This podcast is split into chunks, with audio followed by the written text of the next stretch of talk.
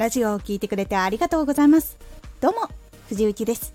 毎日8時16時19時に声優だった経験を生かして初心者でも発信上級者になれる情報を発信しています。さて今回はリップノイズを減らすケア方法。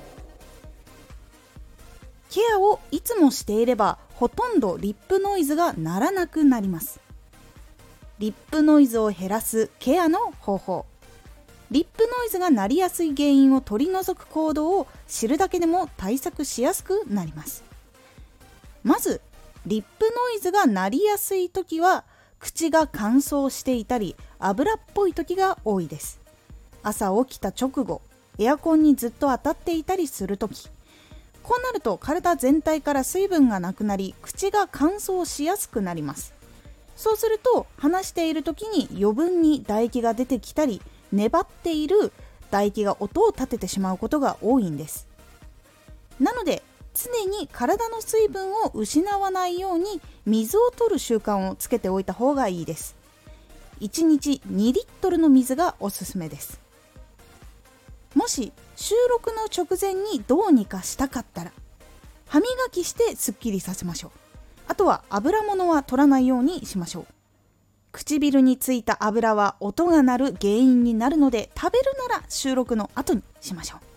そしてね朝すぐに水飲んでもすぐに体に水分が行き渡るっていうのは難しいんですができるだけ2リットル以上1日にちゃんとお水もしくは飲み物をとっていたりすると体ができるだけ潤ってる状態に近いので朝起きても粘ついた音にはなりにくくなるので是非おすすめです。私も解消したのでこれは結構効果があります。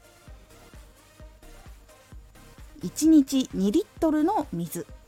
急ぎの時は歯磨き。収録前の油物は避ける。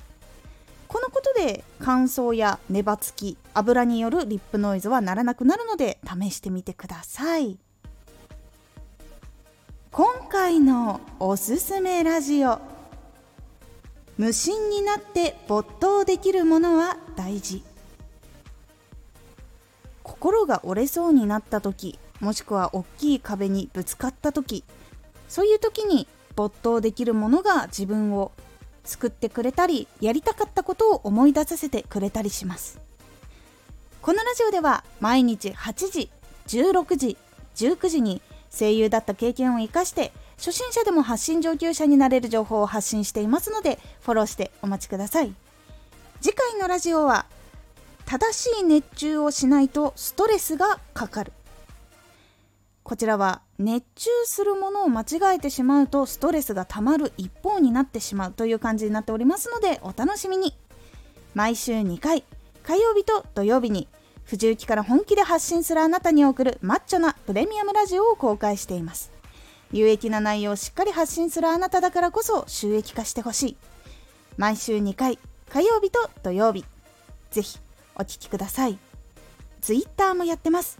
Twitter では活動している中で気がついたことや役に立ったことをお伝えしています。ぜひこちらもチェックしてみてね。コメントやレターいつもありがとうございます。ではまた。